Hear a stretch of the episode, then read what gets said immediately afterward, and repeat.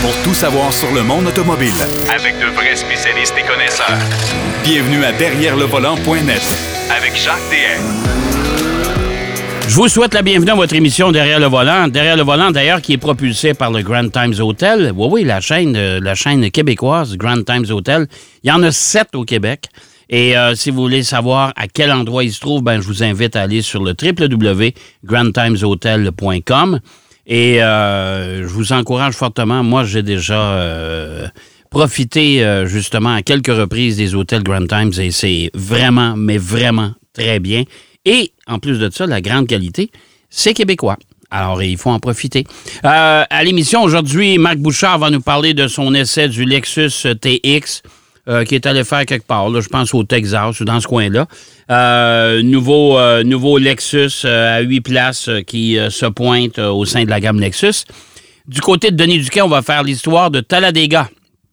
Talladega, le fameux circuit en Californie, un circuit qui est assez, assez particulier. Et avec Daytona, je pense que c'est un des grands circuits, des grands ovales au monde. Et d'entrée de jeu, ben, on va parler de batterie. Ouais, un nouveau euh, matériel qu'on connaît bien et qui pourrait être utilisé pour la fabrication des prochaines batteries solides. On va parler également euh, du Toyota GR, la fameuse, la fameuse euh, petite bombe de Toyota.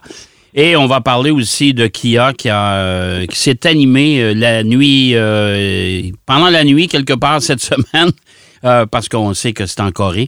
Alors, évidemment, ils se sont animés un peu pour nous présenter d'autres EV. Ouais, parce qu'ils vont tous s'appeler EV chez Kia. Salut, mon cher Pierrot. Salut, Jacques. Ouais, ils vont tous s'appeler Quelle EV. imagination, hein? Oui, oui, ah oui, EV, EV. Ah, je te dis, la créativité electric- à son maximum. Ouais, electric- Electric vehicle. Ouais, hein, mon Dieu Seigneur. Hein? Hein, je te dis, Bon. ouais, ouais. Euh, écoute, d'entrée de jeu, tu as fait l'essai euh, d'une voiture qui est vraiment amusante, que moi, j'ai eu le plaisir de Ah. conduire cet été. Ah, Euh, la, la Toyota GR, là, écoute, la, la petite... euh, va- mon Dieu, Jacques, je l'aurais mis en dessous de mon oreiller. C'est la, Ah. La Corolla hatchback euh, qu'on connaît, mais dans la version ouais, ouais. GR qui... euh. C'est pas... euh, c'est pas juste des moulures, hein? On s'entend là-dessus. non, non, non, non, il y, a, Non, il y a non. des sérieux stéroïdes là-dedans. Là. Oui, oui, tout à fait. Il y a de sérieux stéroïdes et ils sont tous légaux en plus. C'est ça qui est la, la- la beauté de tout ça. Ouais. Écoute, Jacques, j'ai vraiment, euh, comme on dit, tripé avec cette voiture-là dès le premier moment que tu enfonces l'embrayage, tu pèses sur le frein et tu pèses sur le petit bouton GR pour Ouais. le faire partir. Là. Ouais. Il y a un ronronnement, un- un- une basse fréquence là, qui envahit l'habitacle. Et là, on est à l'intérieur. Imagine à l'extérieur, c'est encore plus plaisant. Euh, et euh, chapeau à Toyota pour avoir osé avec une, une voiture comme ça qui est inspirée, en fait, elle prend ses racines dans euh, les, les, les, les rallyes du, du, du World Racing, euh, du World Rally Championship. hein. Ouais. C'est, Ouais. c'est les gens de chez euh, Gazoo, chez Toyota, qui ont travaillé là-dessus pour euh, tout d'abord amener un tout nouveau moteur trois cylindres euh, turbo de 1,6 litres. Euh, chaque cylindre, on, on peut le dire, Jacques, a la, la belle somme de 100 chevaux chacun, donc ça fait 300 chevaux Ouais. euh, à 273 livres-pieds de couple. Et, et tout ça dans une voiture qui ne pèse qu'à peu près 1500 kilos. Oui, tout à fait. Puis, puis moi, je, juste souligner que euh, je me souviendrai toujours euh, euh, en début d'année où j'avais visité justement l'usine de Gazoo Racing à Cologne, en Allemagne. C'est le- dans le fond, là, ça, c'est le, le- on va appeler ça le- la, la maison mère de Gazoo Racing. Oui, c'est là, là qu'on développait d'ailleurs les Formule 1 à l'époque. Oui.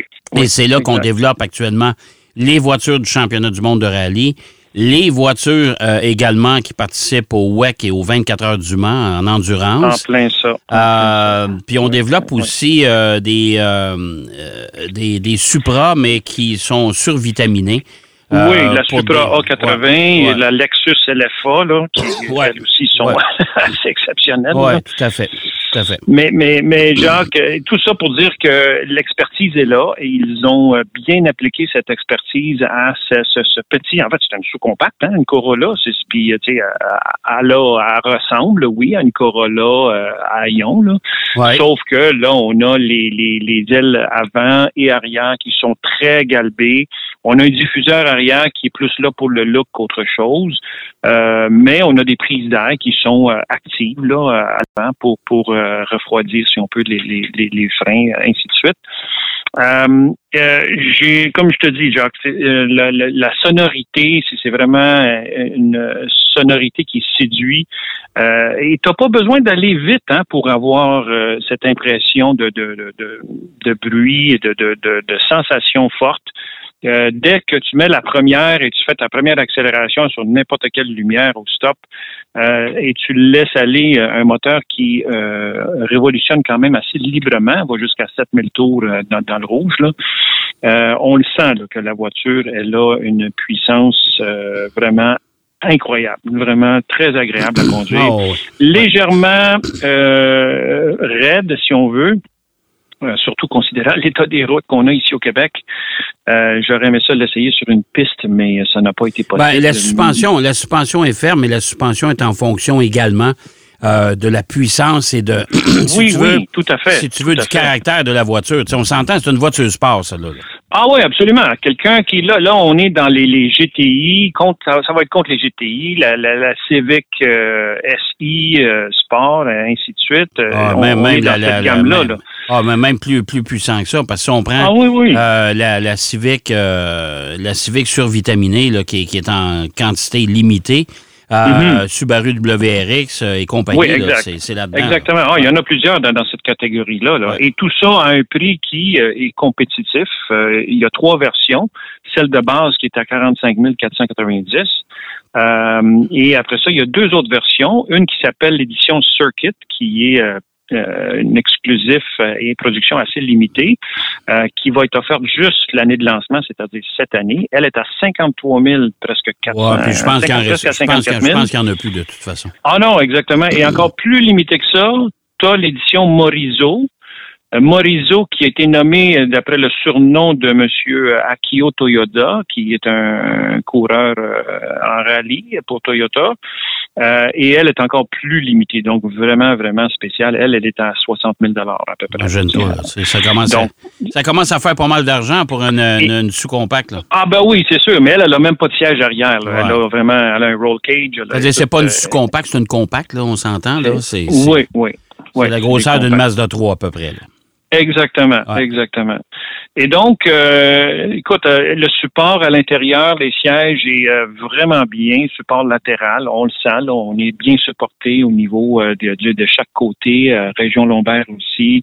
le tableau de bord est très simple. On a, oui, un écran au centre, évidemment, mais devant nous, on a surtout un contour électronique qui s'adapte selon les modes. On a le mode Echo, qui est le mode normal et le mode sport. Et il y a aussi un mode euh, qu'on peut euh, customiser, là, personnaliser. Euh, mais dans chaque mode, euh, on a la, même sonorité, si on veut. C'est juste que tout devient de plus en plus serré, si on veut, à chaque fois qu'on augmente de, de, de, mode.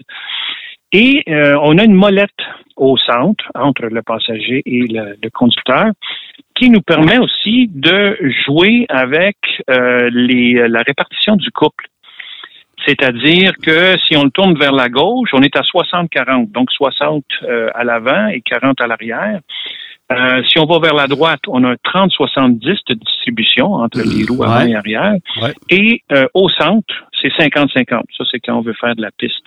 Ou on peut l'essayer quand même sur les routes. Ça me fait penser un peu à la Subaru WRX STI de, oui, oui, il y a quelques années où on avait à peu près le même système. Il faut s'entendre que Subaru et Toyota travaillent déjà depuis quelques années ensemble. Hein? Oui, exactement. Il y, a, une collaboration entre les deux. Euh, ce qu'il faut mentionner aussi, Jacques, c'est que cette euh, petite Toyota euh, super vitaminée a aussi une traction intégrale. Ah, donc, c'est pour ça que la, distribution du, du, couple entre les roues avant et arrière est très pratique. pas sûr que je la verrais avec des pneus d'hiver, mais bon, écoute, pourquoi pas? C'est une voiture qui est capable d'en prendre, surtout avec les, les, quatre roues motrices. Euh, elle est très légère, comme on a dit. Euh, et surprenamment, euh, on est quand même bien assis à quatre là-dedans. J'ai fait le test avec quatre adultes et on était assis. Écoute, l'espace pour la tête est adéquate partout. Je te dirais qu'à l'arrière, les jambes, c'est un peu plus serré. Mais il y a quand même de la place pour quatre personnes. Tu as un haillon aussi qui est pas énorme, mais qui contient quand même euh, plusieurs choses, hein, des, petites valises. Alors, euh, pour le prix, c'est très compétitif. Je suis juste euh, très, très, très heureux de voir ça, qui ont quand même euh, développer euh, une des premières voitures hybrides, là, si on veut, la, Prime euh, à l'époque et tout ça, et continue à développer dans ce sens-là. et encore avec des moteurs à combustion qui un jour vont certainement être propulsés par des combustibles plus verts. Mais euh, c'est le fun de voir qu'on a cette sonorité-là. Elle est plaisante. Ouais. Euh, et en plus, on a faut, faut, faut, en profiter parce que ça achève. Oui, oui, non, ça achève, c'est ça, exactement. À moins que les, les, les, ceux qui développent les carburants synthétiques euh, et oh, écologiques. Oh, je gagerais, je gagerais pas trop là-dessus. Ça va coûter cher. Ça, va coûter cher. Je gagerais pas trop là-dessus. Euh, fait que très bonne note pour la GR Corolla. Bon, ben excellent. Écoute, euh, Pierrot, euh, l'aluminium va se pointer dans la fabrication des batteries, ce qui pourrait faire baisser le coût, entre autres. Euh, puis il y a d'autres avantages aussi à utiliser l'aluminium dans la, dans la fabrication des batteries. Là. Oui, ben ça fait un bout là, que les, les gens euh, dans différentes universités, dans différentes euh, instituts de recherche euh, travaillent là-dessus. Et, et, là, finalement, on pense avoir trouvé une combinaison entre aluminium. En fait, c'est un alliage d'aluminium, mais le fait d'utiliser l'aluminium pour remplacer le lithium dans les batteries à lithium-ion pourrait augmenter de façon significative la densité énergétique de ces batteries-là, qui vont être probablement utilisées dans les prochaines générations de batteries solides. Euh, c'est le Georgia Institute of Technology qui euh, utilise euh, ce matériau-là depuis un bout. Là. Ils font énormément de recherches là-dessus. Et ce qui est vraiment optimal en utilisant l'aluminium, c'est que c'est beaucoup plus économique euh, c'est euh, facile à recycler. Euh, c'est user-friendly, comme on dit, là, parce que la croûte terrestre en a en abondance d'aluminium, donc on n'a pas besoin d'aller ressourcer des matériaux rares. Puis on s'entend, on s'entend qu'au Québec, on est un gros ah, ben fabricant d'aluminium avec Alcoa. Ben oui, exactement. donc on a une richesse. Ouais, ouais. Euh, et, donc, ça promet, Jacques, parce que euh, le problème jusqu'à date, ça a été qu'ils avaient des, problèmes avec la stabilité de l'aluminium euh, après les charges-décharges. Là. Et là, ils sont rendus à faire des essais conclusifs qui mènent à peu près à 5000, à peu près, à peu 5000 charges-décharges, cycles de charges et décharges. Ouais. on ne perd qu'à peu près 10% d'efficacité de la batterie. Euh, donc, tu sais, 5000 charges calculées à peu près à 400 ou 500 kilomètres chaque, ça fait quand même pas mal de millage. Là. Euh, et, donc, elle devrait aussi faire baisser euh, le, coût des batteries. Et c'est vers ça qu'on veut s'en aller. Baisser le coût et augmenter la densité énergétique. donc, plus facile à recharger. et les batteries solides vont certainement avoir ce matériau-là à l'intérieur de ces batteries-là. Et on pense que d'ici deux, trois ans, on pourra déjà voir l'effet que ces batteries-là vont avoir sur le marché du des, des, véhicules électriques. Bon, la bonne nouvelle là-dedans, c'est que la recherche euh, et développement ah, pour les batteries, ça, ça, se fait rapidement. Et ça, euh, euh, c'est ce qui va faire un peu... ce qui va provoquer un phénomène assez particulier, c'est que les voitures électriques actuelles vont devenir obsolètes rapidement.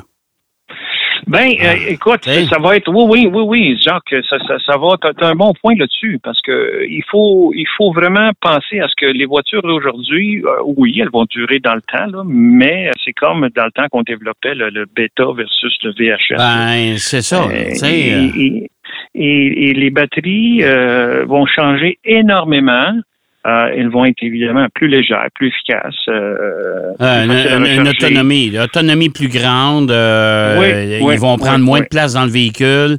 Euh, ensuite de ça, il y y y a une meilleure résistance si au temps froid. Euh, L'autre chose, c'est qu'un temps de recharge beaucoup plus rapide.